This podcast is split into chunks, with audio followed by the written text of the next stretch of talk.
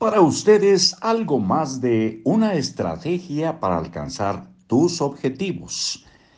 Este es el libro La lámpara mágica, autor Keith Ellis. Y nos vamos a donde nos habíamos quedado el día de ayer, compartiendo con ustedes aquí en Libros para Oír y Vivir. Les saluda Marcos Alfredo Coronado. Un deseo presentable. Bueno, eso ya lo leímos. Nos vamos a la continuación de El plan, es el número 5. La libertad de intentarlo porque sabes que tendrás éxito. Un buen plan te deja la mente tranquila y el cuerpo en movimiento. Elimina la confusión, la incertidumbre y la duda para que te concentres en acabar lo que has empezado. Lluvia de ideas para un plan.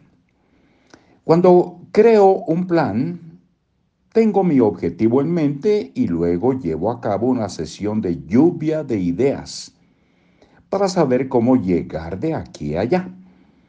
En la parte superior de la hoja escribo esta pregunta. ¿Qué pasos necesito dar para... puntos suspensivos? A continuación simplemente relleno el espacio en blanco, me formulo la pregunta y escribo mis respuestas. Pensemos en un ejemplo. Supongamos que tu deseo consiste en llegar a ser director de finanzas de Acme Emporium. En la parte superior de la hoja escribe la siguiente pregunta. ¿Qué pasos necesito dar para convertirme en director de finanzas de Acme Emporium? Formúlate esta pregunta y escribe tus respuestas. Puede que se parezcan a estas. Llamar a mis amigos para saber si alguno de ellos tiene contactos con Acme Emporium.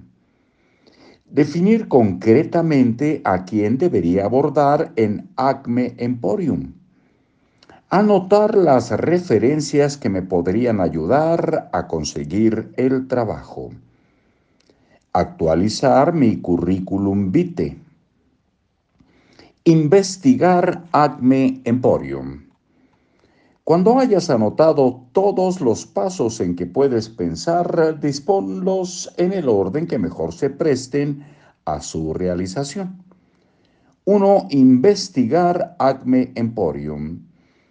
2. Llamar a mis amigos para ver si alguno de ellos tiene contactos con Acme Emporium definir concretamente a quién debería abordar en Acme Emporium, actualizar mi currículum vitae, anotar las referencias que me podrían ayudar a conseguir el trabajo. A continuación, descompone los pasos más grandes en pasos más pequeños. Por ejemplo, el paso número 4 que es actualizar mi currículum vitae, podría tener este aspecto. Paso número 4, actualizar mi currículum vitae. Leer un libro acerca de cómo redactar un currículum. Asistir a un seminario sobre el tema. Pedirle consejo a un amigo. Escribir el primer borrador. Comentar el primer borrador con algunos amigos acabar mi currículum vitae, hacer tantas copias como necesite. Esto es todo por hoy, amigos nuestros. Nos vemos en la próxima.